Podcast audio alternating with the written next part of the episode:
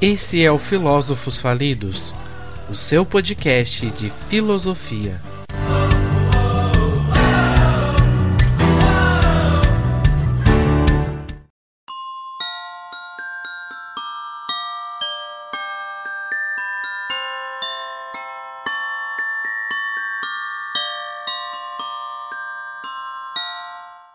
Olá, amigos da sabedoria. Sejam muito bem-vindos ao nosso podcast Filósofos Falidos e vamos receber aqueles que abrilhantam a cada episódio o nosso podcast. Oi, Gustavo, oi, Iracema. Vamos para mais um episódio? Oi, JP, oi, Ira. Tudo bem com vocês? Estamos aí mais uma aventura, já em clima de Natal. Oi, JP, oi, Gustavo, oi, amigas da sabedoria. E como o Gustavo já falou, né, hoje estamos em clima natalino aqui. Pensamos todo o episódio para refletir um pouco aí sobre essa data que é tão significativa para todos nós, né? Então, bora lá. Muito bem. Hoje o nosso episódio, né, é especial de Natal. E ao invés de uma frase para a gente refletir, vou compartilhar com vocês um conto de José Saramago chamado História de um Muro Branco e de uma neve preta. Não irei ler o, por completo né, o conto, mas quero partilhar um pequeno trecho para a gente pensar. E diz o seguinte: o conto, abro aspas para citar. O nosso grande erro, esquecidos como em geral andamos das infâncias que vivemos, foi pensar que as crianças nascem uma única vez e que depois de nascidas se limitam a ficar à espera de que o tempo passe e as transforme em adultos, os quais, como deveríamos saber, constituem uma espécie diferente de seres humanos. A criança começa por nascer uma vez, que é a de vir ao mundo, e depois continua a nascer para compreendê-lo. Não tem outro remédio, nem a outra maneira. Fecho aspas. Este conto tem a sua origem em duas crônicas conhecidas como Um Natal há 100 anos e A Neve Preta. Ambas foram publicadas no jornal A Capital no final dos anos 60 e a junção delas, que é de certa maneira também uma fusão, aconteceu em 1995 e teve como destino uma revista espanhola, entretanto desaparecida. Relidas hoje, novamente referidas, essas velhas crônicas perguntam se o muro branco ainda lá está e se ainda há quem tenha de continuar a pintar a neve com tinta preta. Gustavo, Iracema, vocês querem comentar? Eu acho que eu adoro Saramago. Em primeiro lugar, eu tenho um carinho muito grande por, por, por ele, pela, pela relevância que ele tem né, nessa literatura do pós-guerra. E eu acho que do talvez nem tanto do conto, mas uma coisa que o conto ponto que o João narrou e que suscitou em mim é sempre essa necessidade que a gente tem de, de, de aprender a lidar e aprender a cuidar dessa criança que mora dentro da gente, mesmo depois de adulto, né? Como que a gente se relaciona com essa criança que habita a gente, e acho que em determinadas situações da vida da gente, a gente precisa ver a vida com os olhos de criança, né? Pra gente, às vezes, a vida tá tão colorida, de cinza, tão, as nuvens estão tão coloridas de, de cinza, de, de, dessa camada pesada, né? E que às vezes a gente precisa olhar as coisas com um olhar de criança, um olhar mais simples, um olhar mais é, apaixonado, mais questionador, né? criança tem muito do porquê, né? Mas por quê? Mas por quê? Mas por quê? E muitas vezes a gente precisa fazer esse retorno, né? Lidar com essa criança que mora dentro da gente. Então, não é nem tanto um comentário sobre o conto em si, mas é uma coisa que quando o JP estava lendo, me fez pensar nisso. É, eu acredito que falar, né, após a leitura de José Saramago, a gente acaba não tendo muito para acrescentar. Saramago é um escritor fantástico. E, e como o Gustavo falou, né, a gente pensar no Natal é pensar em, em renascer, né? Acho que é o que a gente vai falar aqui hoje vai sempre voltar a esse significado é, primordial, acredito, do Natal em várias religiões, não é só na religião cristã. É, essa ideia do renascimento mesmo, de resgatar em nós aquilo que um dia fomos e, claro, ressignificar também, né? É, então, acredito que vai bem ao encontro disso. Isso mesmo. E neste episódio, então, de número 27, nós vamos partilhar, refletir sobre comemoração do Natal em outras culturas e religiões. Um episódio muito especial para vocês. Lembramos que vocês podem sempre é, partilhar, conversar conosco através do nosso Instagram, do nosso e-mail. As informações vocês já sabem, vocês encontram na descrição do nosso episódio. Por isso, fique com a gente e venha conhecer. Então, eu preparei hoje para gente um, um, uma breve fala acerca do Natal, né? E quando eu estava fazendo a pesquisa, eu ach, lembrei de um artigo de um professor é, nosso, meu, da IRA, do JP, o professor Dilson, que foi logo no começo da nossa formação, né? E aí ele compartilhou um, um artigo de autoria dele, que eu acho muito interessante. E eu vou tomar a liberdade de fazer uma leitura breve do início desse artigo que eu considero é, importante para a nossa reflexão, e depois eu sigo com, com que com a continuação né, do que eu preparei. Então, eu abro aspas para citar um trecho do artigo dele. Né? Ele fala assim: Quando a luz do sol nos envolve, vivamos o seu calor. Quando o sol se põe, aqueçamos-nos nas pedras mornas deixadas por ele. Quando a noite avança, acendemos as fogueiras. Todas as civilizações foram e estão marcadas por uma cultura predominante. No Oriente, o hinduísmo, o shintoísmo, o budismo e mais tardiamente o islamismo configuram a cultura e a mentalidade de várias populações. Na Europa, três grandes culturas se mesclaram, configurando o homem ocidental. Deve estar claro que essa visão é ampla e generalista, pois ignora as riquíssimas nuances de culturas menores que, se não se, sobre, se não se sobrepuseram às grandes, certamente as marcaram e enriqueceram, ou em outras situações foram exterminadas, ou ainda, ao menos, domesticadas pelas culturas maiores. As grandes culturas criaram mentalidades e, os, e modos vidente mundi, ou numa visão mais filosófica, construíram mudivivências e cosmovisões. Fecho aspas. É, eu achei interessante separar isso para mostrar né, que todas as grandes religiões que a gente conhece hoje não são religiões que foram criadas do nada, né? Elas sempre se apropriaram de coisas que já estavam postas, né? Costumes, é, aquilo que a gente chama de etos de uma comunidade, né? algum, alguns ensinamentos, eles foram se apropriando, as, as, novas culturas foram se apropriando daquilo que já estava posto, né? E aí quando a gente pega a, o cristianismo e o, o Natal, né, que é o nosso tema de hoje, não é diferente, né? O Natal ele tem sim uma, uma apropriação de outras festas que aconteciam né, em outras religiões mais antigas. Né? Se a gente pega a data do dia 25 de dezembro, é uma data significativa porque é, representa o solstício de inverno. E aí, né, eu li um artigo de, um, de uma universidade europeia que ele fala assim, né, que o que, que acontece com o Natal, né? O Natal ele é resultado aí do sincretismo entre o cristianismo, o culto solar de Mitras e a festa do Sol Invictus. Então, se a gente, né, não vamos aprofundar muito né, nessa história, mas vou sinalizar alguns pontos que eu considero importantes. Por exemplo, quando a gente pega a história de Mitras, eu não sei nem se a pronúncia é essa, gente. Eu tô lendo como, como se escreve, mas às vezes pode ser que não, então vocês me perdoem. Mitra, ele era uma divindade solar de origem persa, então era pertencente a uma religião anterior ao cristianismo, né? Esse Mitra, né, essa divindade, era responsável pela criação da luz.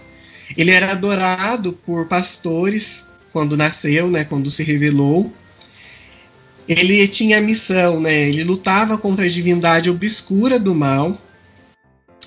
E aí, dentro dessa, dessa, desse culto ao Mitra, ele era associado à existência de uma, de uma vida futura, de uma vida é, que fosse desapegada da matéria, né? Uma vida que a gente entende como mais espiritual, no sentido mais metafísico, né?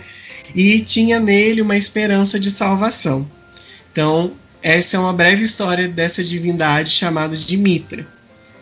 E aí, né, diz o autor, né, que esse sincretismo também estava associado à festa do Sol Invictus, né? E o que, que seria esse Sol Invictus, né? É um culto originado da Síria, é, fazia referência ao invencível Deus Sol, era o deus oficial do Império Romano antes da ação de, de Constantino.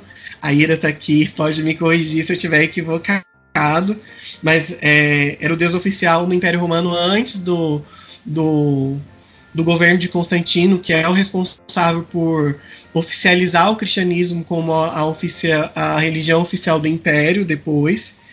Era relacionado, então, o Rei Sol era o Sol invicto e associado ao solstício de inverno. Esse deus ele era patrono dos soldados e era o único deus nomeado nos atos oficiais do Império. Então, nesse trecho do Império Romano, admitia-se outras culturas convivendo juntas ali no Império. Então, é, e esse Deus Sol era o único que estava registrado nos atos oficiais do, do, do Império, né? E aí eu peguei essas duas figuras né, dessa história, quando a gente mergulha na história do cristianismo, você é automaticamente arremessado para as religiões pagãs, você vê que é um fundo assim, sem, sem fundo, na verdade. Você mergulha naquilo, você vai buscando, você vai é, se apropriando de muita coisa. Mas o que eu acho interessante é que o Natal ele é uma mistura de, de religiosidade, religiosidade com tradição popular.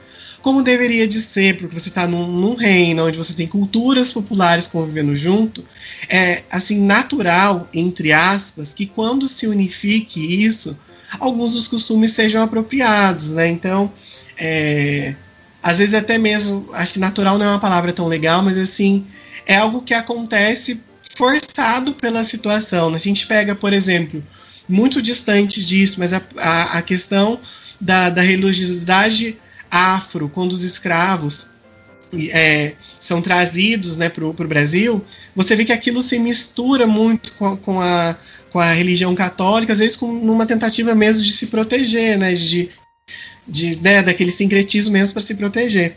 Então isso, isso acontece com, com a festa do Natal, né? É um casamento entre a mundanidade, aquilo que é do, do mundo, com a espiritualidade. Com a espiritualidade. E eu acho interessante que o autor ele coloca essas três, né, o, o cristianismo, o culto a Mitras e o, o rei Sol, né, o Sol Invictus, ele coloca numa triangulação muito interessante com a figura de Cristo, porque Cristo encarna justamente a luz, eu sou a luz do mundo, eu vim para que todos tenham vida. Não estou pregando, gente, já estou terminando. Né? Não, já, já me empolgo aqui já. Mas acho interessante isso, né? Da gente ter uma figura de um deus sol, uma figura de um culto solar e ter a imagem de um menino que, que vem ao mundo, que se encarna para salvar a humanidade e que se coloca, né, como eu sou a luz do mundo.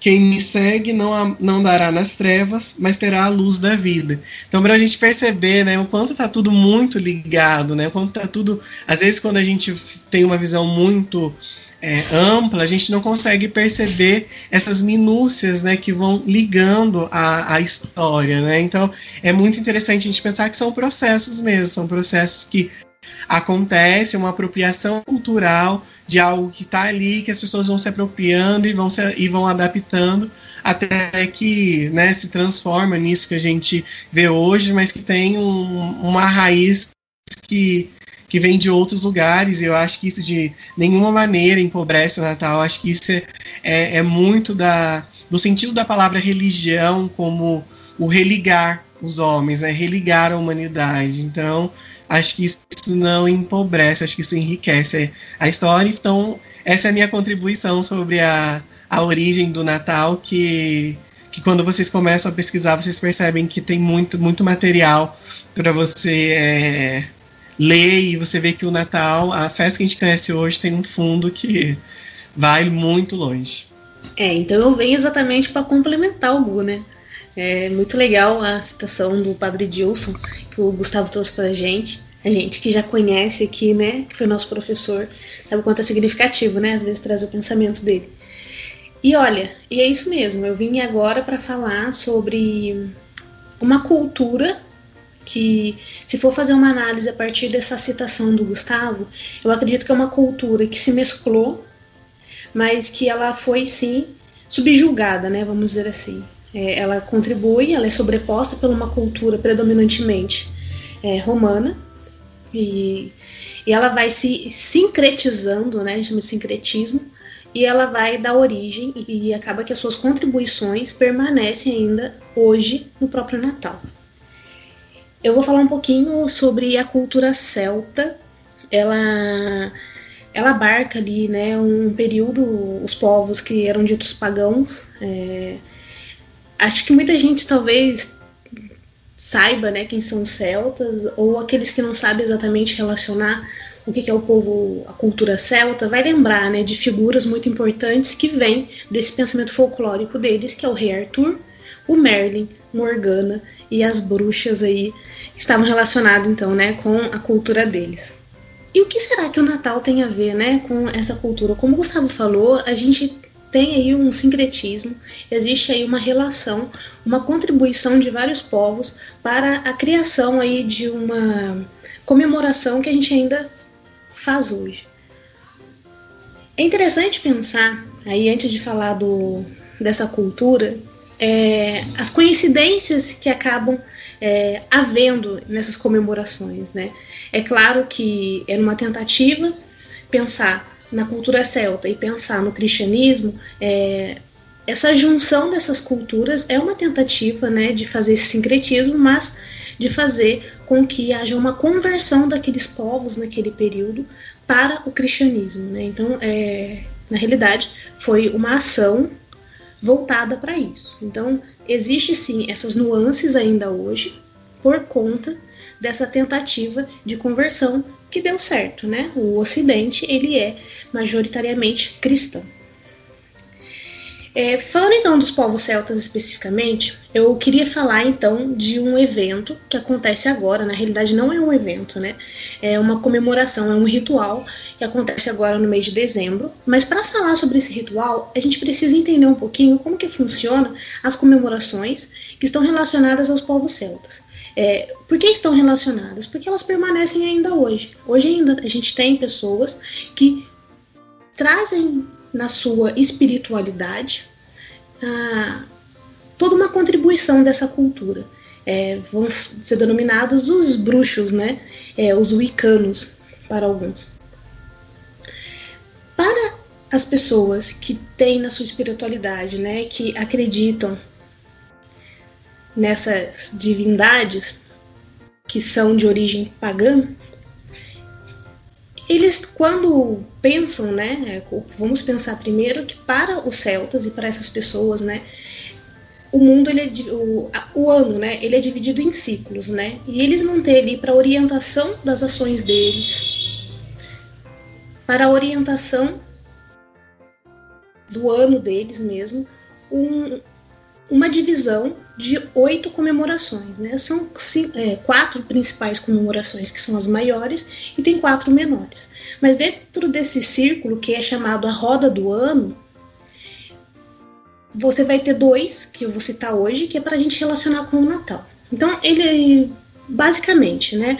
Vamos pensar então nos povos celtas eu tô me enrolando aqui porque é muita informação que vem na cabeça e quando a gente começa a juntar tudo, é, a gente fica aí querendo falar tudo, né? É, então vamos pensar a primeira coisa, né? Para os povos celtas, aí o Gustavo citou e eu vou puxar já a fala dele sobre essa questão, né, de tripartido, né? Quando o Gustavo fala, né, das três é, faces que são citadas né, dentro do cristianismo que faz, e remetem, de certa maneira, àqueles povos, né, aquelas religiões que vão se juntar para dar origem ao Natal, nos povos celtas é muito parecido. Né? Você também tem um pensamento universo tripartido. Porque você vai ter ali a junção do mundo inferior, do mundo superior e deste mundo. Então, essa tríade, ela sempre vai compor a vida humana. Então, o tempo, o tempo ele é dividido entre passado, presente e futuro, né? E quando você pensa na, na, na tríade ainda, né? Você vai pensar no, na perfeição do início, do meio e do fim. Então, sempre dividindo desta maneira. Então, quando a gente pensa que os celtas tinham esse pensamento, né, que no paganismo havia esse pensamento, ele vai se transpor para a própria vida. E dentro do calendário deles, eles vão ter essa roda do ano.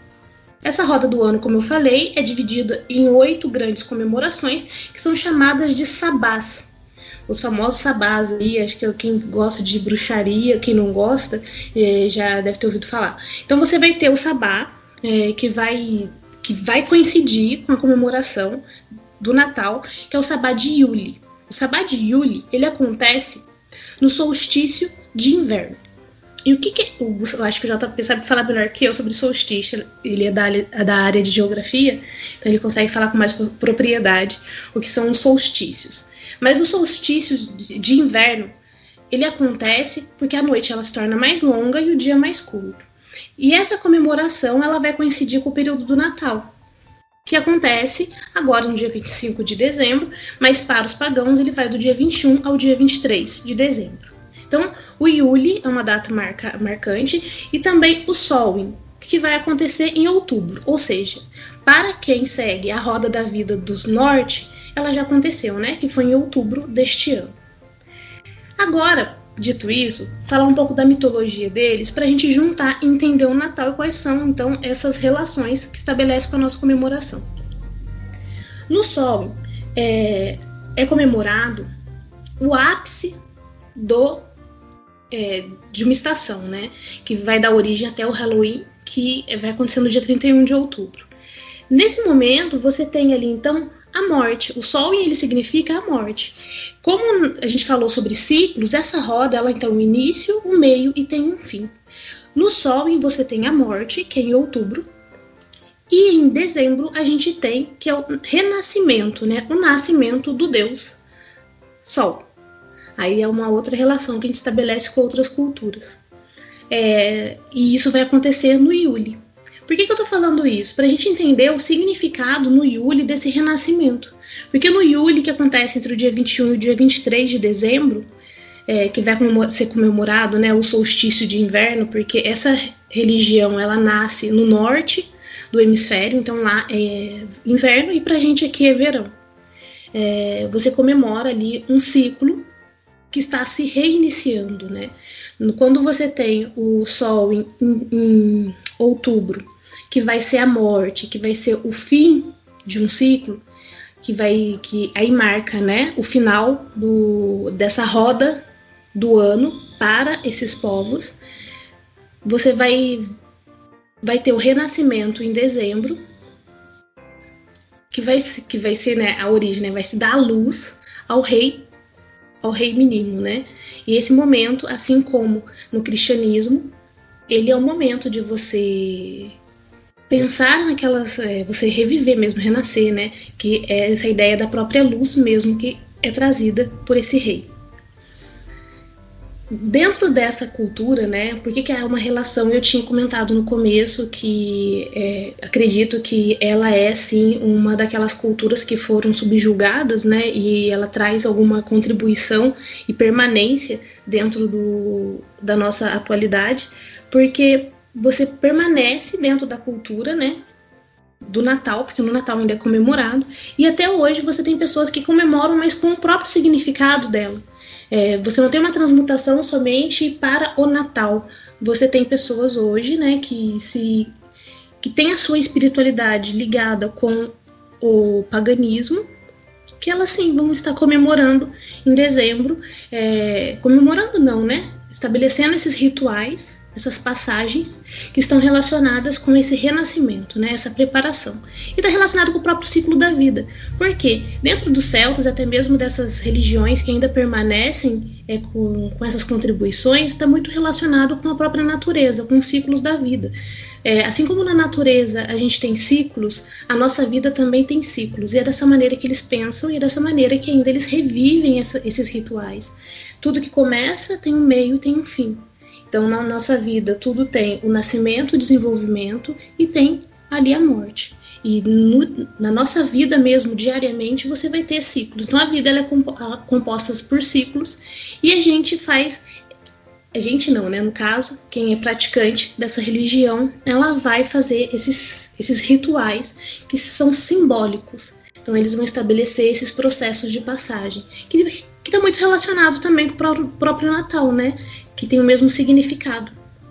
Só que diferente da, do cristianismo, a gente não tem ali uma promessa de um Deus que vai livrar a humanidade. A gente tem ali a ideia de que o sol vem para estabelecer um período que era de inverno, que era um período frio, um período escuro, e agora você vai ter ali a mudança da estação com o solstício, que vai começar ali os dias serem mais longos e a luz vai estar mais presente. Então essa passagem ela está relacionada muito mais com o ciclo da natureza do que com a promessa de uma divindade, mas está relacionada com os deuses também, né? Porque você tem lá as mitologias, você tem também a, a cultura, né, que está por trás dos deuses. É, basicamente a relação que eu queria estabelecer é essa. Eu não sei se eu consegui colocar tudo, porque na realidade é muito minucioso, né? E eu me empolgo bastante pensando, não falando. Lembrando de algumas, alguns aspectos da cultura celta, porque permanece várias questões, né? Eu vou dar um exemplo, né? Por exemplo, tem um, o azevinho, que é algo que tá, permanece ainda dentro do Natal, que é aquela. É, parece uma frutinha vermelha com uns raminhos verdes.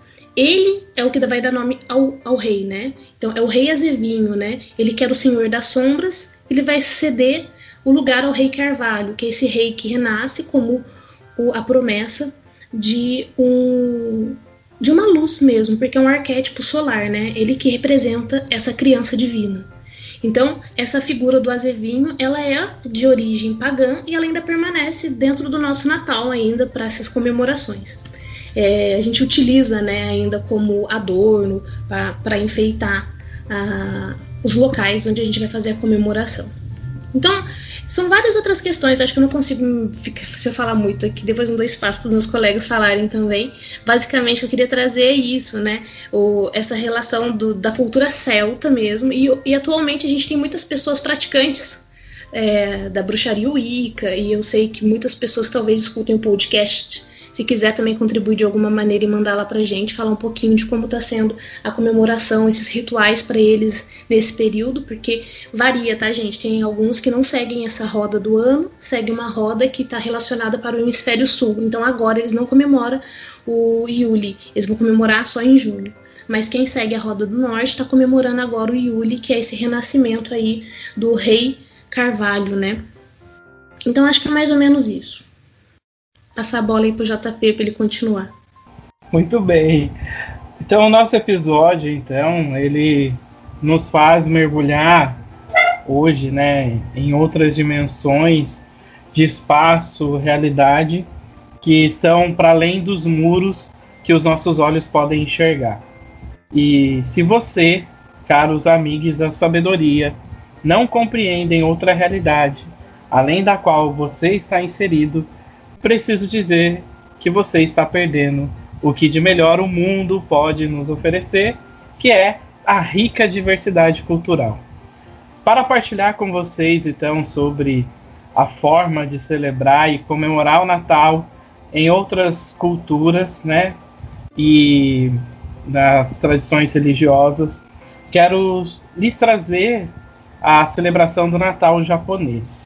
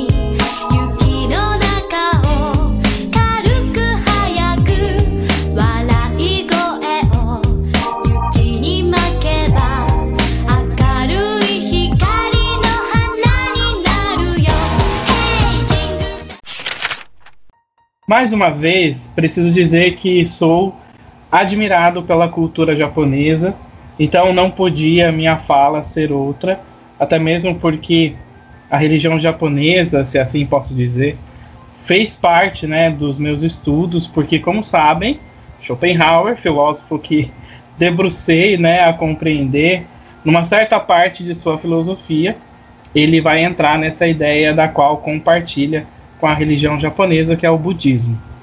Então vamos à pergunta: Como é celebrado o Natal no Japão? O Natal é essencialmente né, um feriado religioso, como a gente sabe, na qual celebramos o nascimento de Jesus, né, para a religião cristã. Por esse motivo, é uma data muito importante para os cristãos e é amplamente comemorado nos países, então, né, de tradição cristã. Mas e no Japão? Como é o espírito natalino japonês? De, de que forma os japoneses celebram o Natal? No Japão é, existem né, poucos cristãos, né? E os japoneses são, na sua maioria, budistas ou shintoístas. E falando um pouco do budismo, que é uma religião que dá total liberdade para quem a segue, né? Os adeptos passam geralmente o Natal do jeito que eles quiserem. Muitos passam com seus familiares, fazem ceia, trocam presentes, tudo sem o cunho religioso da qual a gente conhece. Uma outra forma dos budistas celebrarem a data é participando de amigos secretos, que são comuns durante essa época de desejarem Feliz Natal de forma alegre. Então, para os budistas, antes de ser budista, são pessoas que fazem parte da sociedade e a postura, como praticantes da religião, é mostrar que são todos iguais e que devem, acima de qualquer coisa, respeitar o próximo e sua opinião. Muito legal, eu particularmente admiro muito o budismo e como amante da filosofia ocidental, não oriental, não teria como não me encantar com a filosofia budista. E o Natal japonês, portanto, ele é um feriado importado com valor comercial, assim como Halloween, né, o, dia da, o Dia das Bruxas, o Valentine's Day, o Dia dos Namorados. Embora a popularidade né, do Dia dos Namorados aumente a cada ano que passe no Japão, e a partir de novembro, aí no Japão, ela já se encontra belas decorações de Natal que enchem as ruas, especialmente das grandes cidades, e também a iluminação noturna especial, né, em vários locais turísticos, parques, locais públicos. E as lojas e o comércio em geral também contam com muitas decorações de Natal com o objetivo de impulsionar as vendas, né, que esse é o maior intuito do Natal no Japão. Mas o conceito do Natal, né, no, no Japão é bem diferente da do Ocidente. E o seu significado, então, tem muito mais valor comercial do que religioso. E as famílias japonesas, por exemplo, elas costumam celebrar o Natal com frango frito do Kentucky e com o tradicional e o delicioso bolo de creme com morangos. E a tradição ela começa durante o período do Meiji, por volta de 1874, com a chegada de estrangeiros cristãos europeus ao país. E a primeira aparição da figura do Papai Noel vai surgir em 1904 e logo em seguida apareceram as primeiras árvores com enfeites natalinos. Só muitos anos depois é que o bolo natalino e os frangos fritos do Kentucky passaram a fazer parte do Natal japonês. E Antes de encerrar né, a minha fala, eu gostaria de convidá-los a escutar uma música japonesa é, que faz parte do comercial japonês chamado Christmas Express, né, o Natal Expresso, criado anualmente por uma empresa ferroviária do Japão. A canção é do cantor Tatsuro Yamashita. A música vai dizer que o Natal no Japão se torne sinônimo de um encontro romântico, que é diferente, né, dessa ideia, então que a gente tem, né, do, do cunho religioso. No Natal vai ter também uma pegada mais romântica que eles colocam. Então, assim, com essa música, eu encerro a minha fala.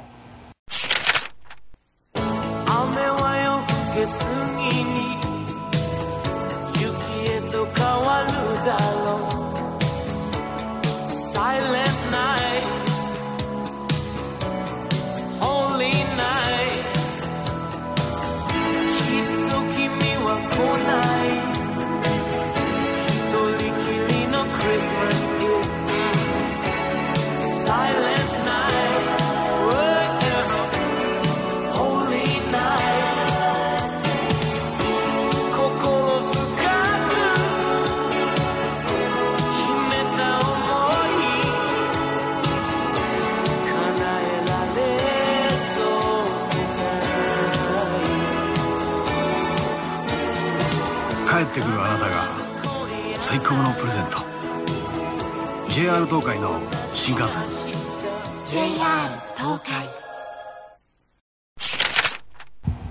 Então é isso, gente. A gente segue então o nosso podcast. Eu preparei o meu poema de hoje, um poema onde eu falo de Natal e, e que as pessoas possam ter consciência desse verdadeiro espírito de Natal. Eu sei, eu sei que dar presente é bom, mas bom mesmo é ser presente, ser amigo, ser parceiro, ser o abraço mais quente e permitir que nossos olhos não enxerguem só a gente. Que você, nesse momento, faça uma reflexão, independente de crença, de fé, de religião, pratique o bem sem parar, pois não adianta orar se não existir ação. Alimente um faminto que vive no meio da rua, agasalhe um indigente coberto só pela lua sua parte é ajudar. E o mundo pode mudar cada um fazendo a sua.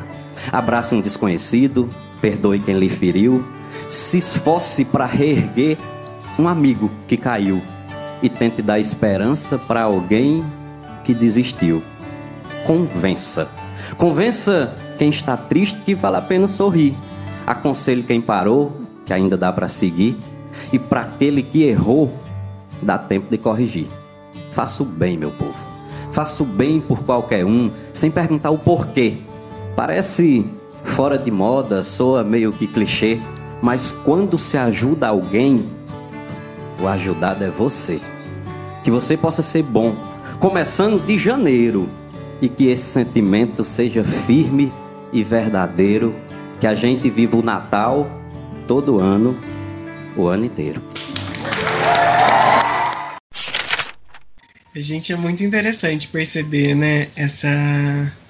Eu acho que uma coisa que chamou atenção na, na fala do JP é essa questão da gente estar aberto para para outras realidades, para outras visões de mundo e como isso é enriquecedor, né? Você parar para pensar como como que o Japão celebra o Natal ou como que, né, outras é, culturas, outras religiões vivenciam essa experiência do Natal, né? Isso eu acho que é algo é, próprio do ser humano, dessa pluralidade que é o ser humano, então eu acho isso muito interessante. E eu sempre vejo assim, tento perceber o, aquilo que é similar, aquilo que é parecido, né? Eu acho que tem sempre uma questão ali, um, um certo foco no conflito entre luz e as trevas, né? Acho que isso é um dos conflitos mais antigos que a gente tem na, na história da humanidade, né? essa luta né, entre luz e trevas e, e o quanto isso está presente nas histórias das religiões, nos mitos, que foi o, né, o último nosso último episódio, que eu convido, se você não escutou, você buscar esse episódio que está muito legal. Mas é, eu abro essa segunda parte falando isso, dessa pluralidade que é o ser humano e dessa riqueza de histórias que a gente tem, né? Por exemplo, um mesmo evento, entre aspas, um mesmo evento, né? uma mesma data, com muitos significados e com significados às vezes similar e às vezes tão diferentes que a gente fala, caramba, é realmente muito, muito plural, né? É bem isso mesmo, né? Acho que a própria, o próprio Natal, né? Ele é, é multicultural. E quando a gente começa a colocar em perspectiva, assim, né? Cada um trazendo um aspecto do Natal, uma região, né? Onde se comemora, a gente consegue perceber melhor isso. É, pensar nessa nessa pluralidade é pensar também nas próprias mutações do Natal, né? Aí me fez pensar que agora, uma coisa que eu gosto muito, é, eu acho que tentar entender os símbolos natalinos, né? Porque são vários, né? A gente tem a árvore de Natal, a gente tem a guirlanda, a gente tem lá o azevinho, né? Que eu tinha comentado que vem da cultura é, celta e vários outros. Mas eu acredito que mais faz parte da realidade que da realidade não, né? Do, dessa comemoração e que as crianças adoram o, o, o tal do Papai Noel, né? É, o Papai Noel é essa figura que vem aí muitas pessoas talvez saibam origem ou não, mas eu acho legal pensar então nessas mutações, né? O quanto que a gente pensa às vezes a espiritualidade, mas como a gente está inserido num mundo onde tem a globalização, tem o capitalismo, a gente sabe que tudo isso influencia também esses rituais mesmo. É, e ele me fez lembrar, eu estava pesquisando, uma curiosidade mesmo, pensar, não sei se vocês sabem, se sabem se o, a roupa, se o Papai Noel ele sempre foi como ele é hoje, eu já ouvi falar que a roupa dele era marrom. O JP não ouviu falar nada, então. qual, o seu, qual o seu problema com o Natal, João? Que você não quer falar do Papai Noel? Eu Sem nenhum problema. Então, sobre o Natal, é o Papai Noel, né, na verdade. Não, eu acho que. Na verdade, né, aí novamente, né, não é desculpa, mas a gente tá nessa sociedade aí de desempenho que faz com que a gente faça um monte de coisa, a gente nunca pare para pensar, né?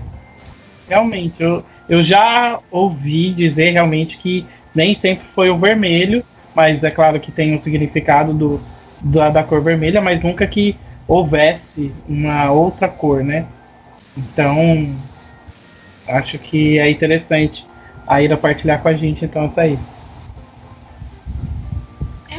a título de curiosidade mesmo, né? Quando a gente pensa no Natal, é automático, gente. Existem algumas questões que acho que nunca que fazem parte da nossa própria tradição, né?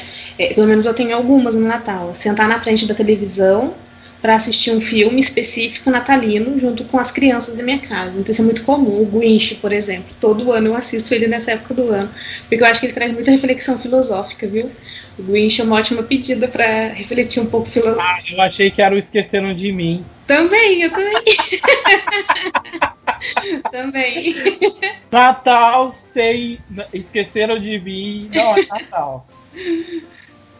É, então, sobre o Papai Noel, é uma curiosidade, porque quando a gente pega nessa época do ano, chega muita coisa pra gente, né, de curiosidade acerca desse período. E eu fui pesquisar, porque, nossa, querendo ou não, né, simbólico, vermelho, branco, um, um senhor que entrega presentes, né, ele mora lá no Polo Norte. E, na realidade, muitas pessoas que escutam a gente devem estar cansado de ouvir de fa falar, né, a respeito desse, é, da história do próprio Papai Noel, né?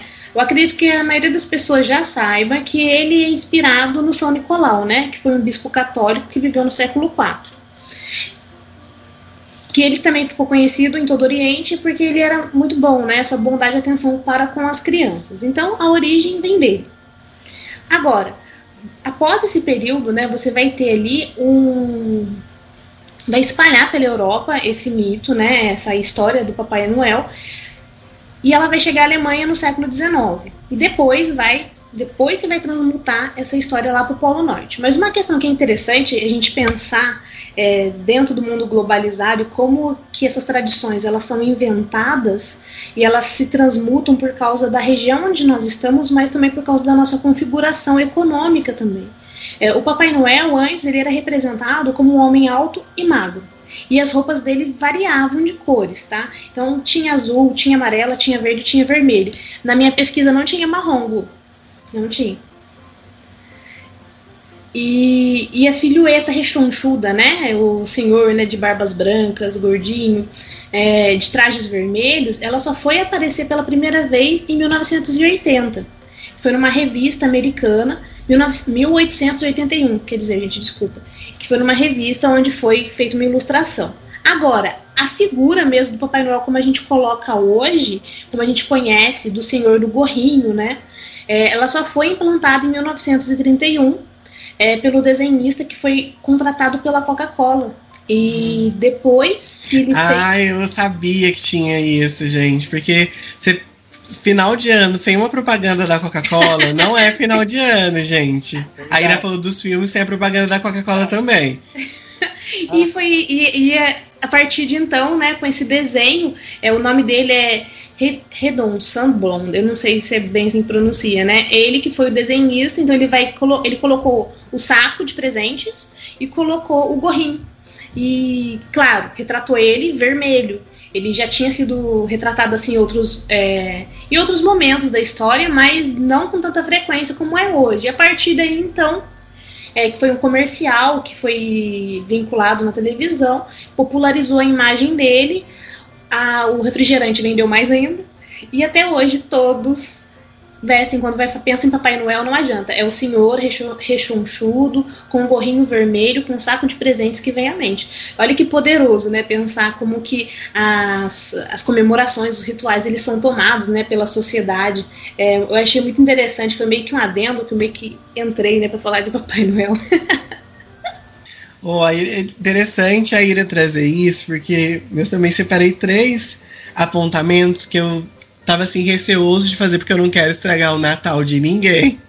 Mas a gente que é da filosofia, a gente não consegue olhar um assunto sem identificar um problema, né? Exatamente. E daí, e daí quando a Ira colocou essa questão da, dessa, dessa jogada de marketing fantástica da Coca-Cola, né? Porque colou, né? Fazer um trocadilho besta, mas colou para sempre, né? Colou forever, porque a gente pensa no Papai Noel da Coca-Cola sempre. Você pode não estar tá pensando em Coca-Cola, mas você pensa no Papai Noel da Coca-Cola.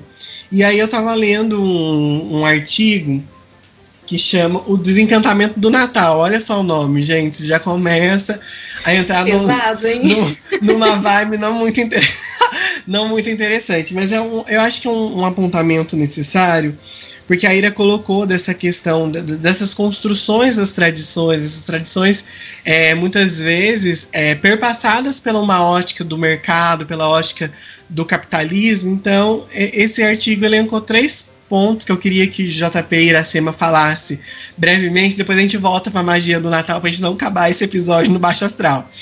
Mas assim, é, a mercantilização do Natal. A perda da poesia em torno do Natal e o apagamento religioso do Natal, que são três movimentos que a gente vivencia hoje. A gente percebe a mercantilização do Natal. E, gente, eu não vou ser hipócrita de, hipócrita de falar para vocês de mercantilização, porque eu estou diluído nisso também. Porque, gente, chega essa época, eu já faço minha lista de afiliados, minha lista de, de pessoas que eu tenho que comprar o presente, eu já olho a árvore, eu já quero ver presentinhos na árvore, então eu estou no meio disso. Mas é uma coisa que a gente precisa pensar que o Natal é uma festa muito mercantilizada, muito perpassada pelo, pelo, pelo capitalismo. Né? Existe uma apropriação e um consumismo desenfreado. A gente está num, num momento de pandemia.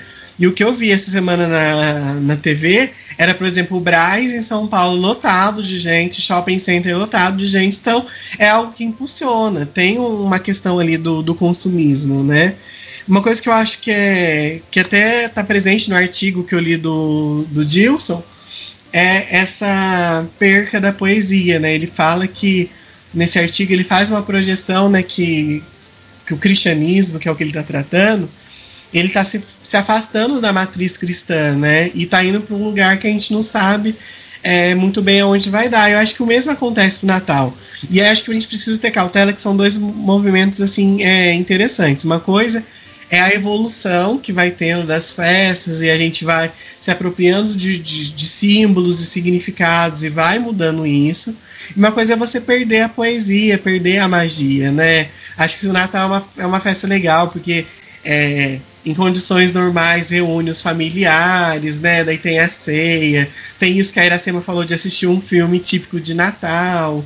E muitas vezes isso perde a poesia, né? Eu já, já vi assim, pessoas que preferem passar não, não tô fazendo juízo de valor, não, mas pessoas que preferem passar o Natal numa praça, bebendo com, com a galera, sabe? E é, eu, assim, não sei, eu, eu cresci habituado com o Natal em família, com o Natal da ceia, de esperar meia-noite, eu ficar beliscando as coisas antes da meia-noite, que eu tava sem paciência, entendeu? Mas é, é interessante a gente pensar nisso, né? Que existe um afastamento do. É, sei lá se a gente pode dizer isso, mas do símbolo do Natal mesmo, né? E acho que esse apagamento religioso do Natal. Não sei o que vocês pensam. Gente, eu prometo que a gente vai voltar depois com um, um super astral para não terminar o episódio assim. É. Não, o Gustavo veio e jogou, né? Um balde de água fria, né, gente? Polemizar é... um pouquinho, né? Não, mas é verdade. O que o Gustavo coloca sobre a mercantilização é algo muito sério, né? E na realidade a figura do Papai Noel está relacionada com a mercantilização. Olha que interessante. O Papai Noel que todos nós conhecemos, ele é fruto de uma propaganda. É, isso é muito interessante. É, e preocupante, né, como o Gustavo falou sobre essa questão é, do apagamento da poesia, né? E isso é muito sério. É, eu sou da turma que ceava com a família, encontrava e ia com a turma beber depois. Eu também. o segundo momento, né? Aí ia pra praça, praça, gente, porque a gente mora numa. É, agora eu tô morando na cidade vizinha, mas eu cresci no interior. E lá tem uma praça, então a sensação nossa, né, é, do final de ano era se arrumar para ir para praça, né? Então é, a gente é muito tradicional nesse sentido. Isso mesmo. E muito antigo, né? Gente, quem diria? Gente representantes da tradição, não me chocar. Tá Tradições piquetenses.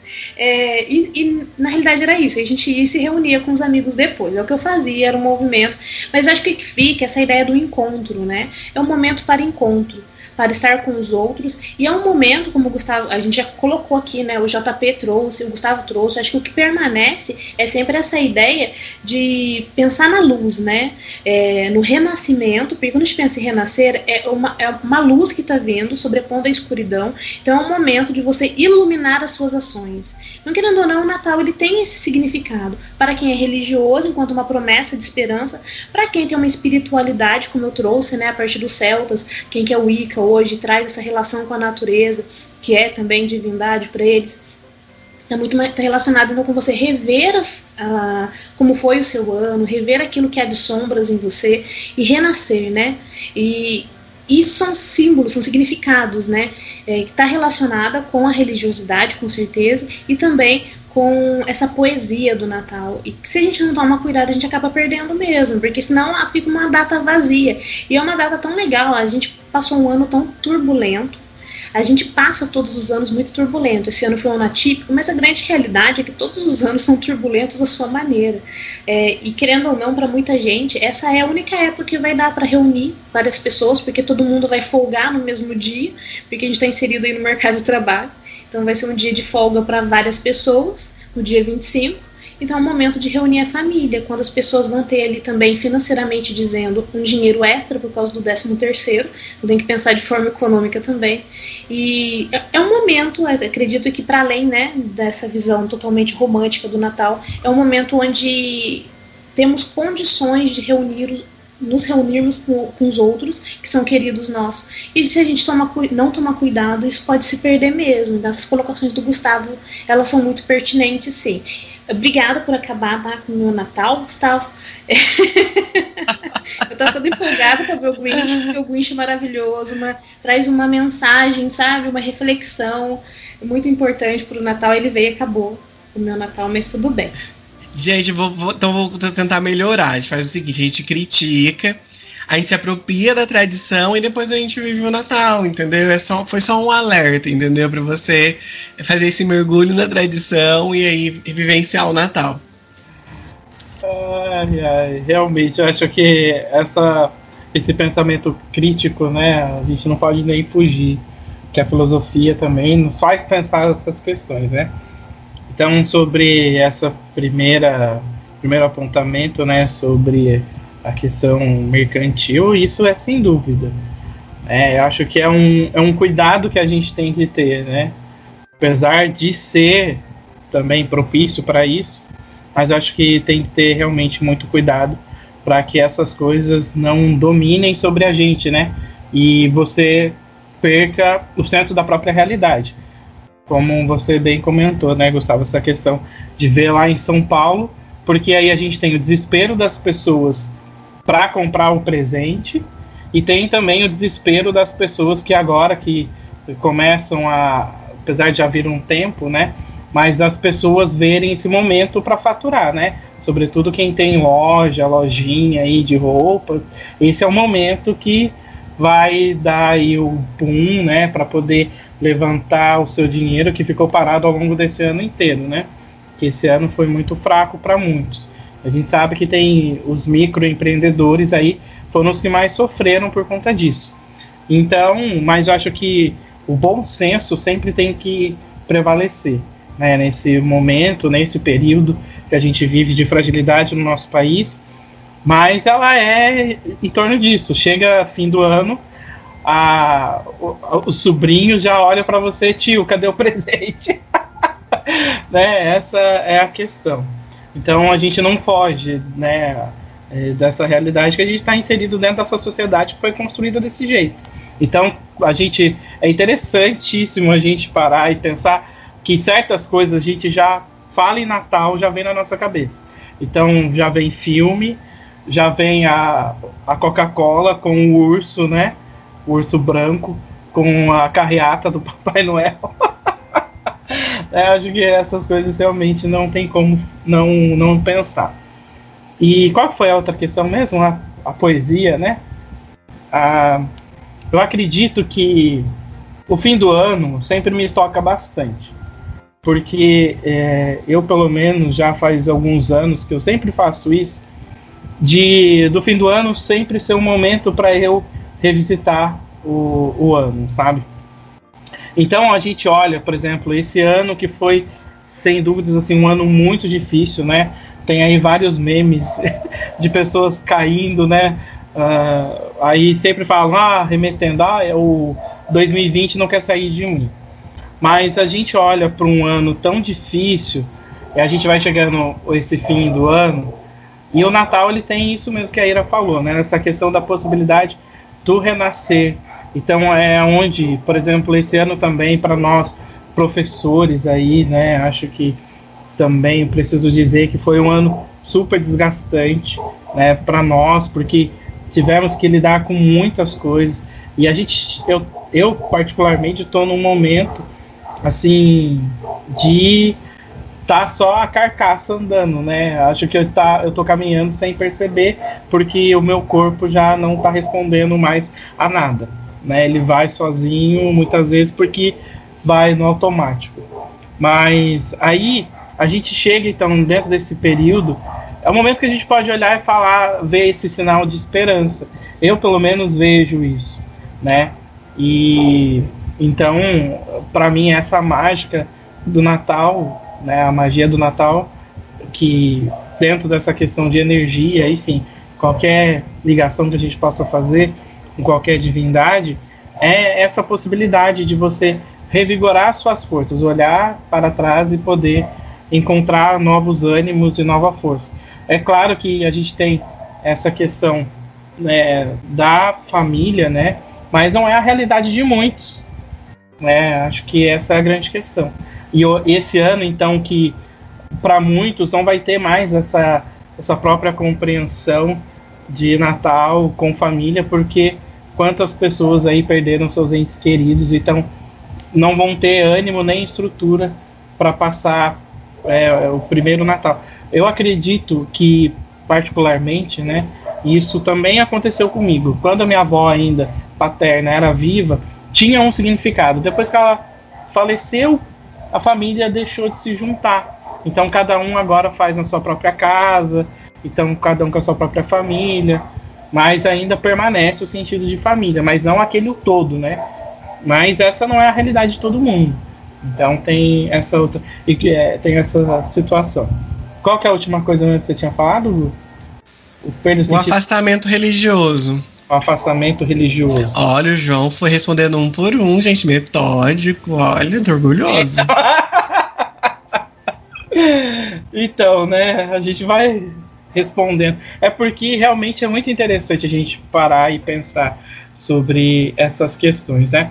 Acho que a grande ideia aí do desse afastamento religioso a, seria né, essa incoerência. Eu acho que a grande questão é a incoerência. Então, ao longo do ano, você foi ruim, aí chega no momento do Natal, você se converte. É claro que é essa possibilidade, sim. A gente sempre está assim, mas tem que ser algo verdadeiro.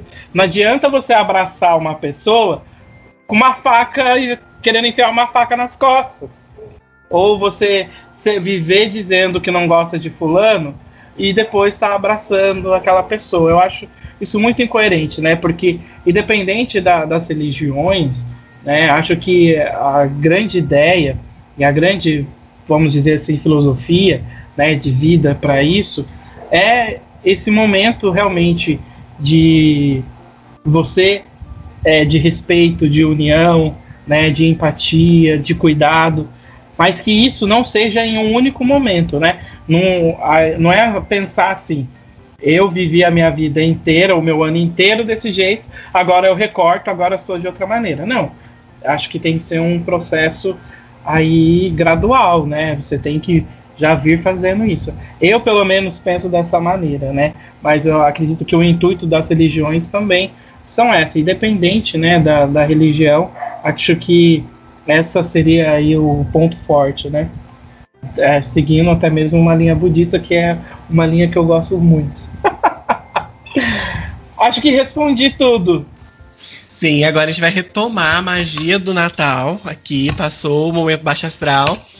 E aí eu acho que uma coisa que eu acho também é interessante, enquanto eu tava escutando a Ira e o JP falando, é que assim, o Natal, a princípio, né, a gente tem essa ideia de nascimento, né, o nascimento de Jesus, ou a apropriação lá do, do Deus Sol, de Mitras, e enfim, as múltiplas contribuições, mas acho que tem algo interessante que é próprio é quase que um movimento de reinvenção do Natal, né? Por exemplo, a Ira falou que o Natal dela é marcado por, por assistir filmes característicos do Natal com, com, seus, é, com seus familiares. O João falou né, que o Natal marca ali um momento de reunir as famílias. Então isso é muito interessante a gente ver o quanto que a gente, às vezes, sem querer, vai alterando o sentido do Natal, né? O que era uma festa de nascimento é, se torna uma confraternização, um momento de reunir pessoas, um momento de estar ali entre os mais queridos. Então, acho que isso é uma, uma face interessante a gente pensar o quanto a gente, às vezes, involuntariamente,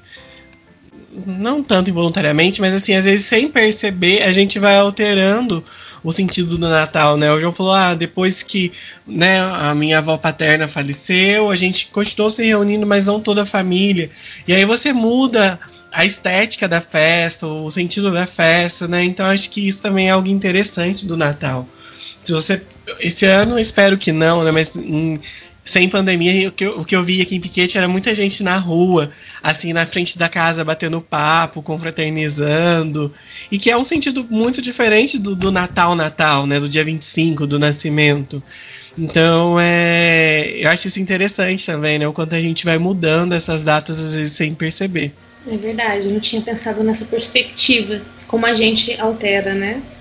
Ah, algumas algumas práticas mesmo, né, que tá ligada ó, e deixa de praticar alguns rituais também, né? Algo que era mais ritualístico deixa de ser daquela maneira e a gente acrescenta coisas novas a, a esse momento, né? É, por isso que eu acho que o Natal é uma data, né? Acho que o final do ano, né? Nós somos seres, né? De criadores de sentidos. A gente falou isso em vários podcasts.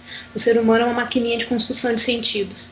E é muito interessante a gente perceber como que às vezes a gente tem essa necessidade mesmo de pôr um ponto final, né? E a gente cria os calendários, faz a divisão dos anos e a gente tem que finalizar um ciclo, né? A gente sente essa necessidade de finalizar o ciclo desse ano é, todo mundo espera aí, né? O que eu mais ouvi ah, essa semana foi que o próximo ano seja melhor do que o que foi esse ano. Então as pessoas, é, então o novo ano é uma nova promessa, né, uma esperança. Aí me faz lembrar na própria árvore de Natal, né? A árvore de Natal ela tem a sua origem ali, se não me engano, na Alemanha. Você tira dali da Alemanha a, o uso da árvore de Natal. Mas por que que você usa uma árvore?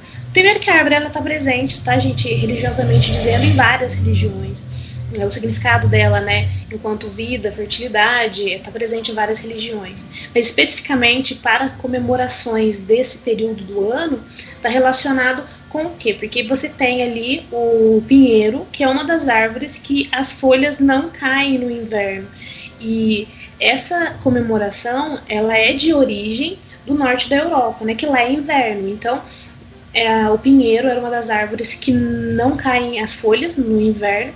Então era a única árvore que você conseguiria colher e trazer para dentro de casa, enfeitá-la e ela permaneceria com verde. Esse verde, então, essa vitalidade da árvore significa e simboliza a esperança.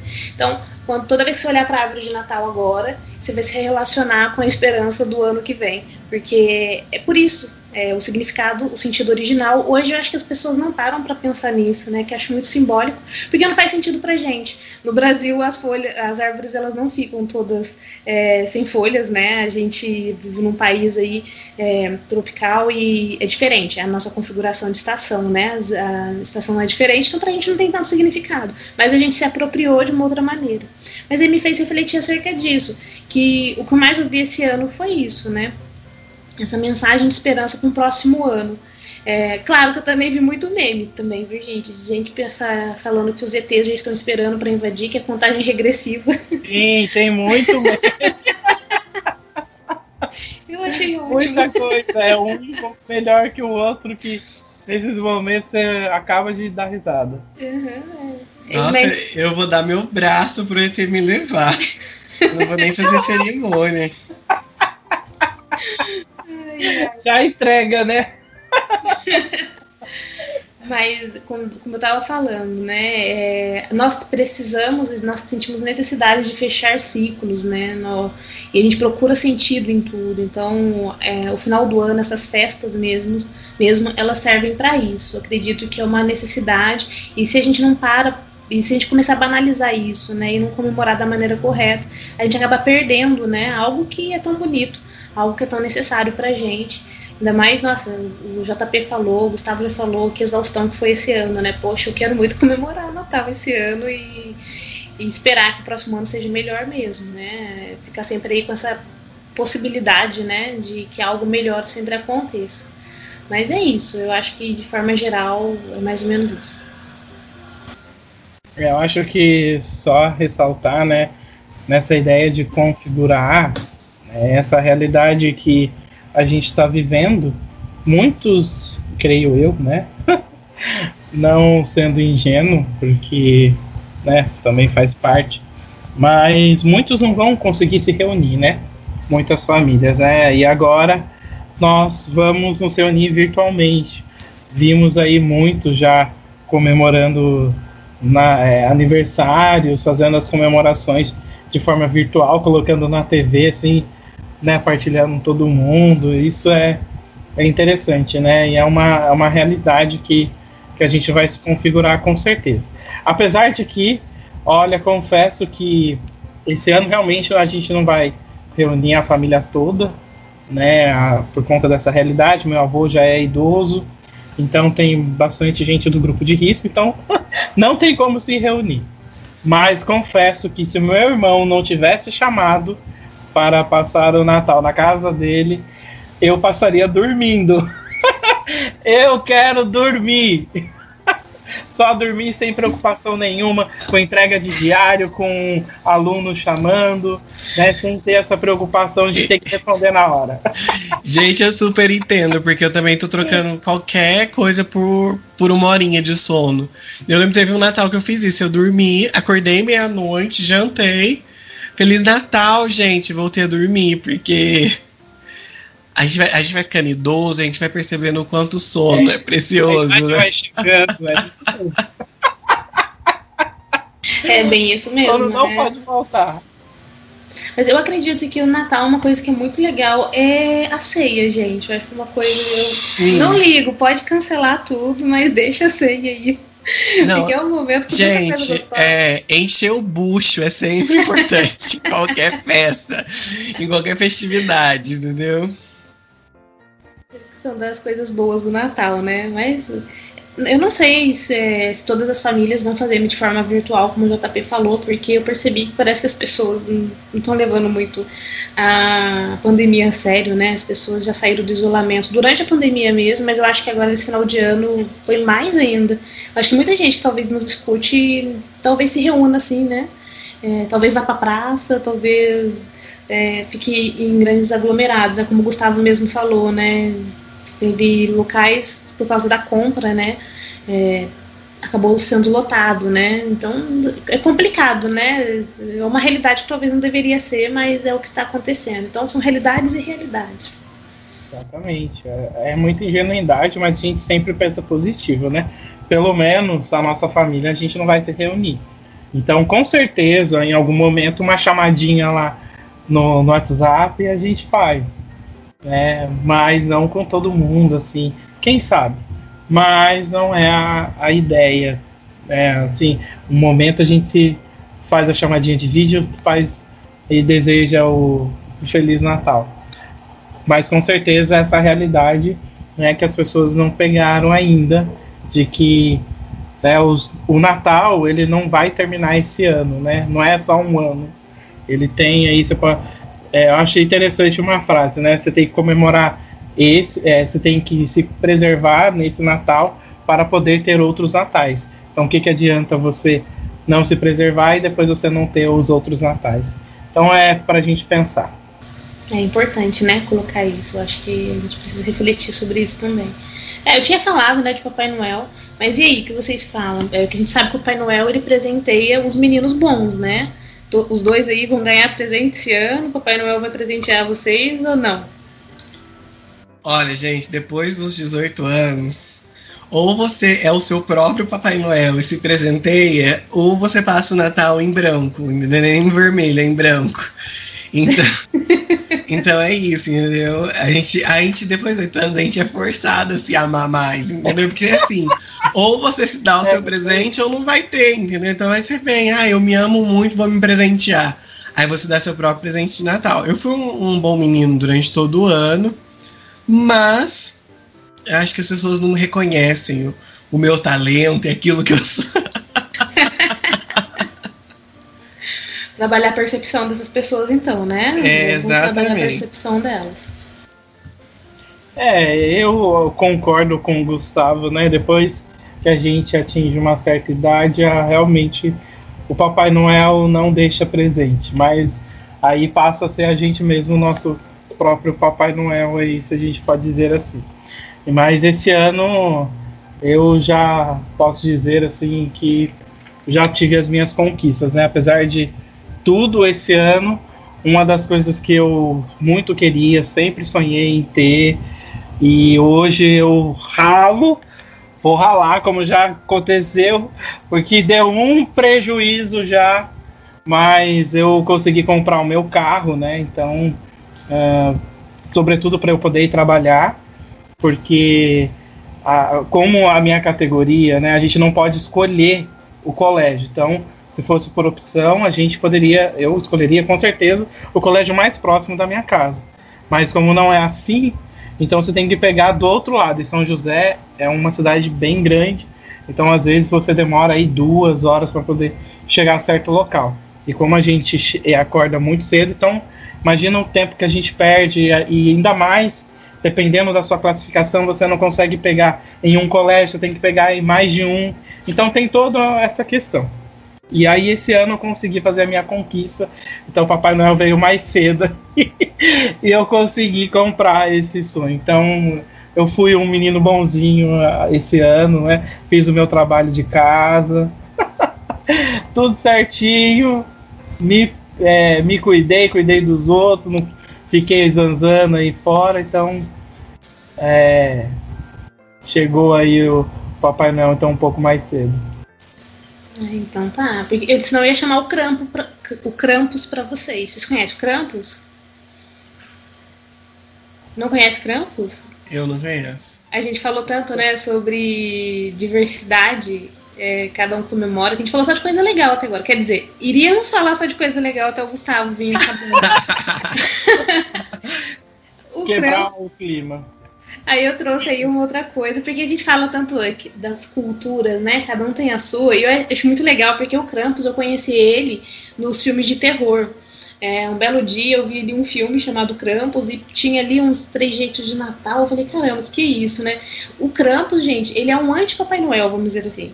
É, o que acontece? O Papai Noel, ele vem para presentear as crianças que foram boas. Agora o Krampus não ele é um costume natalino lá da Áustria, né? Pega a Áustria, mas também você vê é, Bavária, Hungria, Eslovênia, República Tcheca Eslováquia. Naquela região lá que você vai ter o mito, né? A história do Krampus. E ele vem para punir as crianças que não foram boas ao longo do ano. E ao invés de trazer presentes no saco, ele coloca as crianças dentro do saco e leva embora. É por isso que eu tava falando, né? Que senão ia chamar o Krampus o Krampus para vocês. O Krampus é uma figura muito bizarra, tem chifre, sabe? É, e lá tem até uma comemoração, é um dia do Krampus. Aí as pessoas saem fantasiadas nessa época do ano como uma figura bem maligna mesmo, né? Porque tem chifres grandes, uma cara bem horrenda. Se vocês procurarem na internet, vocês vão ver várias máscaras do, do Krampus. É bem interessante, totalmente diferente da gente, né? Enquanto a gente tá aí correndo para 25 de março, pro braço para comprar roupa, o pessoal lá tá se fantasiando para sair na rua de forma pitoresca. Não, o Krampus não vai me levar porque eu fui um bom menino durante todo o ano. Achei legal o João compartilhar a, a conquista dele. E é uma coisa também bem de velho, né, João? Passa com o tempo, os nossos presentes são artigos de necessidade. Exatamente.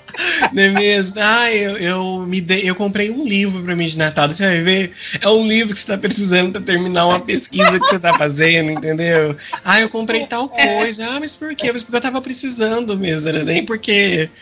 Mas é legal, essas conquistas nossas, né? Gente que é da área da, da filosofia, da educação, né, de uma forma mais ampla a gente é tudo muito ralado, né? A nossa, nossa conquista é tudo muito sofrido, muito ralado, e acho que quando a gente né, alcança, acho que é tão prazeroso por causa disso, que a gente sabe o quanto a gente rala, né? Na presente de Natal também, para ainda mais esse Brasil é, é, é sofrido, é ralado mesmo para para nossa área. É artigo de necessidade mesmo. Papai Noel aqui em casa chegou mais cedo com fogão novo, né? Foi bem assim. não, é artigo de luxo, não, fogão. Fogão, né? Nem fogão, é fogão. fogão. Amor. Não, e tampa de vidro ainda é um luxo. Eu fiquei Ai, muito feliz de ter adquirido esse presente. Foi muito bom, né? Me presentear com isso. É, mas é verdade, acho que, querendo ou não, é uma realidade nossa, a gente também não pode fugir. A gente fala do Natal, da comemoração, do consumismo, mas a realidade de muitos brasileiros é que não tem nada disso, né, gente? Uhum. Não tem presente, não tem nada. Só fica ali a... o legal do Natal. Eu, quando era mais, muito mais nova, eu tinha um problema muito sério com o Natal por causa desse mercantilismo, desse mercantilismo não, desse, dessa mercantilização, né, é, do, do Natal. E eu tinha altas críticas acerca disso, então eu realmente não me ficava feliz no Natal, não. Eu era um momento onde me vinha, sabe, sempre esses problemas, essas questões sociais, e era um momento onde eu só comia, né, porque a comida é sempre bem-vinda, mas não ficava né, tão entusiasmada. Até o dia que eu tive contato com pessoas que se preocupam nesse momento, porque, claro, existem pessoas que se desdobram durante o ano inteiro para ajudar outras pessoas. Mas o Natal especificamente é impressionante o como as pessoas ficam comovidas. E você conseguir angariar fundos, é, conseguir fazer arrecadação de alimento, é muito mais fácil. É, as pessoas elas estão comovidas né, com a data. Então, esse clima do Natal, né, que eu acredito que não é, o comércio ele não consegue passar ele 100%, mas acho que o clima do Natal você consegue perceber ele perto dessas pessoas que se reúnem para ajudar outras pessoas. Então isso é muito forte. Aí a partir do momento que eu tive contato com essa realidade, eu comecei a rever.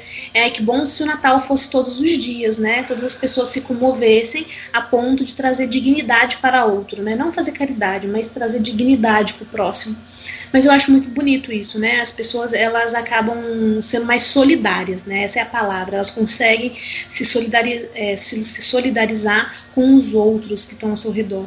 E o resto do ano a gente não vê isso. O Natal ele consegue trazer isso. Então acho que isso é algo positivo que tem que ser colocado. Né? A gente só fica com coisa ruim e a gente não aproveita, né? É claro que eu não vou defender aqui uma visão poliana de tudo, né? Quem não conhece a visão poliana tem que ler o livro Poliana ou assistir a novela que passou no SBT para poder entender esse termo, mas é, não ficar né, com essa visão, esse otimismo ingênuo, né? O João Paulo falou às vezes a gente é ingênuo, mas não é isso. Eu não quero ser otimista, um otimista ingênuo aqui, não, mas trazer os pontos positivos mesmo. Tem o ponto negativo que o Gustavo trouxe, então eu quero trazer um ponto positivo aqui para fazer um equilíbrio, já que o JP gosta tanto do budismo, né? Achar o caminho do meio aí pra gente, pra gente conseguir fazer um equilíbrio mesmo.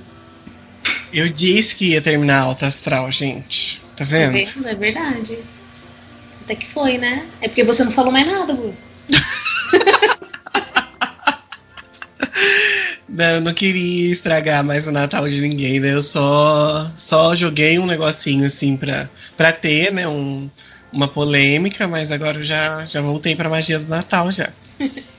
Mas acho que o Natal ele tem que servir para isso também, né? Pra gente refletir, né, acerca do ano todo, como a gente já colocou outras vezes, para comemorar as vitórias, com certeza. Acho que faz parte, né, desse processo. A gente também colocar no papel tudo aquilo que a gente conquistou.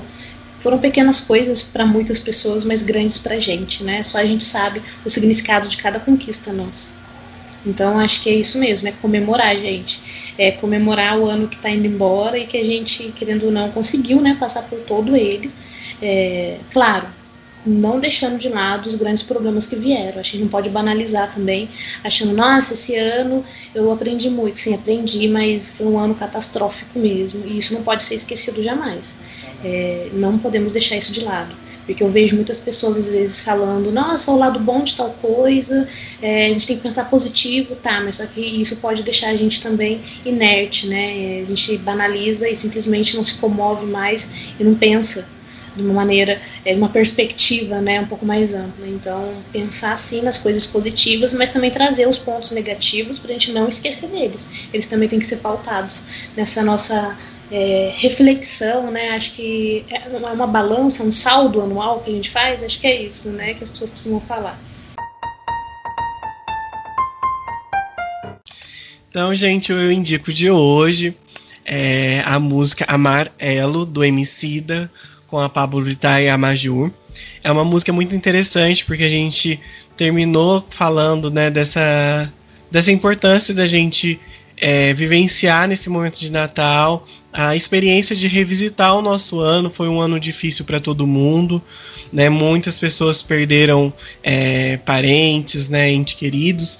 E foi um ano muito difícil, mas é, isso não pode apagar as nossas conquistas, não pode apagar tudo que a gente conseguiu viver e sobreviver durante esse ano. E essa música fala muito disso, de, de sobreviver e de né, se apegar à, à nossa história, aquilo que a gente vivenciou e sair fortalecido disso. Eu acho que é isso que precisa ficar pro próximo ano, né? A gente se fortalecer de tudo que foi ruim desse ano e ganhar fôlego e chegar com o pé na porta mesmo e falar 2021, eu que mando agora, a gente vai botar para quebrar. Então eu acho essa música amarelo uma poesia e uma letra super necessária em tempos difíceis.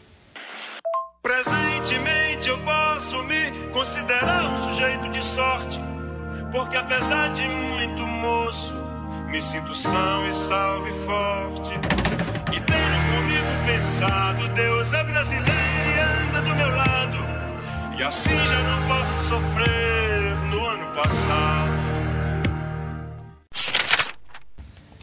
Então é isso aí, amigos da sabedoria. Estamos chegando ao final desse episódio especial de Natal.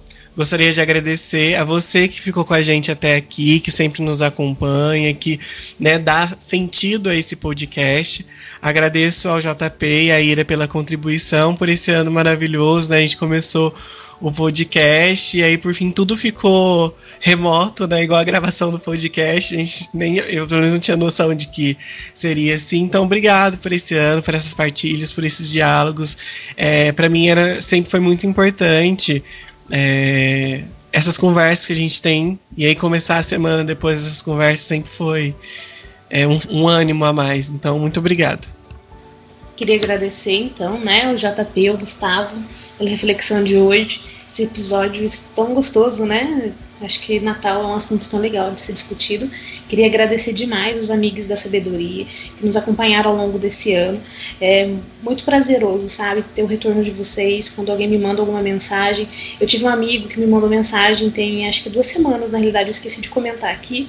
Vou ter que deixar o áudio para o JP inserir aqui, o áudio que ele mandou pra gente. Agradecer ele demais, o Bruno, que nossa, tá acompanhando a gente, ele falou que tá acompanhando e que tá gostando bastante. E ó, sucesso pro podcast. Eu tô escutando, é muito bom. O Bruno e a todos os outros amigos da sabedoria, eu queria agradecer aí por separar esse momentinho, né, para poder escutar a gente, refletir junto com a gente. E aproveitar e falar para vocês, não mandar sua mensagem não, vai lá no Instagram, é, comenta os episódios lá com a gente, manda, pode mandar e-mail também, a gente trabalha com e-mail, né? E traz as suas reflexões pra gente, que a gente quer mesmo é debater, viu? A gente gosta é de debate. Até mais, gente. É, eu faço minhas as palavras do Gu, da Ira, né? Eu acho que nesse momento que a gente fala de Natal, né?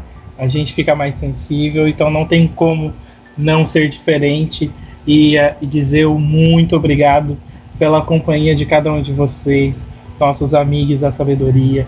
A gente está encerrando aí esse ano difícil, apesar de tudo, muito feliz, porque olha, a gente ralou bastante né, nas nossas gravações, aí adaptar o horário, porque esse ano foi di é diferente para todos nós, né?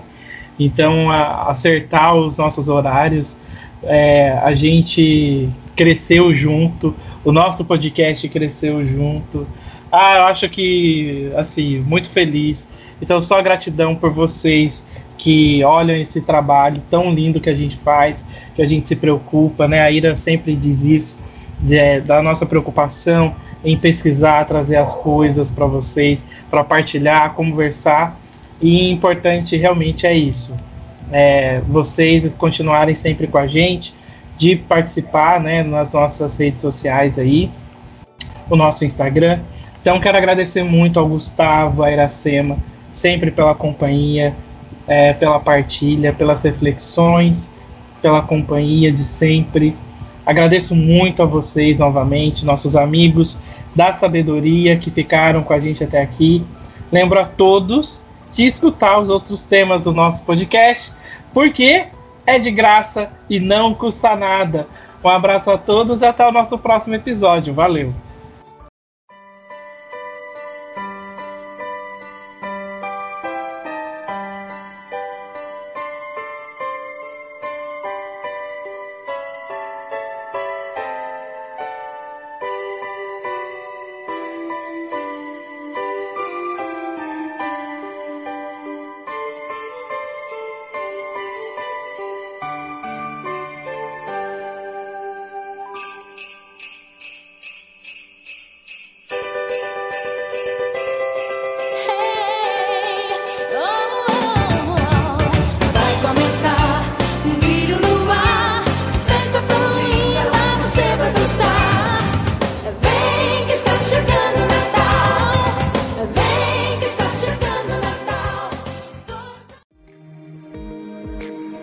Você acabou de ouvir o podcast Filósofos Falidos, com apresentação Gustavo Chagas, Iracema e João Paulo.